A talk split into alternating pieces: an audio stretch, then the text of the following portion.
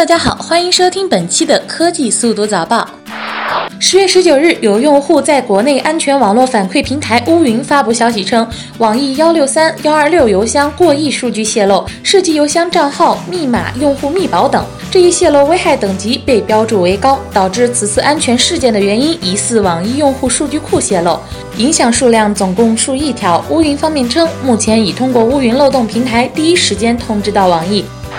易用倒车 CEO 今日向员工发出内部信，确认获 D 轮融资。内部信显示，乐视将作为战略投资者投资易道，在完成一系列交易后，公司会重组为管理层加携程加乐视的股权结构，其中乐视会取得控股地位。据称，乐视控股后，易道依然保持独立运作。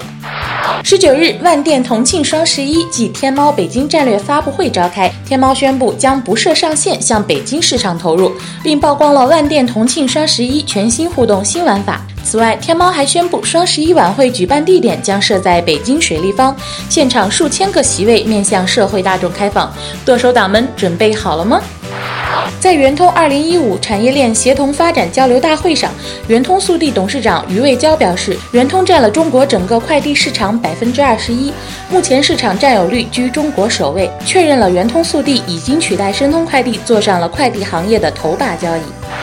昨天，小米电视三正式发布，六十寸四 K 分辨率，售价四千九百九十九元。屏幕方面，采用的是原装 LG 真四 K 屏，色域超百分之八十五，一百七十八度的广视角，八毫秒响应速度，采用全金属机身，钻石纹铝合金边框，薄至十一点六毫米，以及一千九百九十九元的小米九号平衡车，可谓是亮点颇多，让人忍不住要买买买了。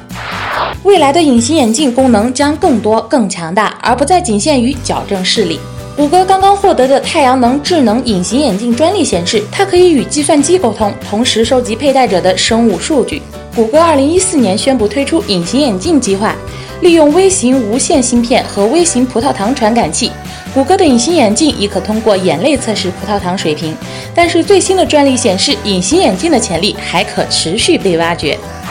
好啦，今天的科技速读早报到这里就要结束了，我们下期见吧。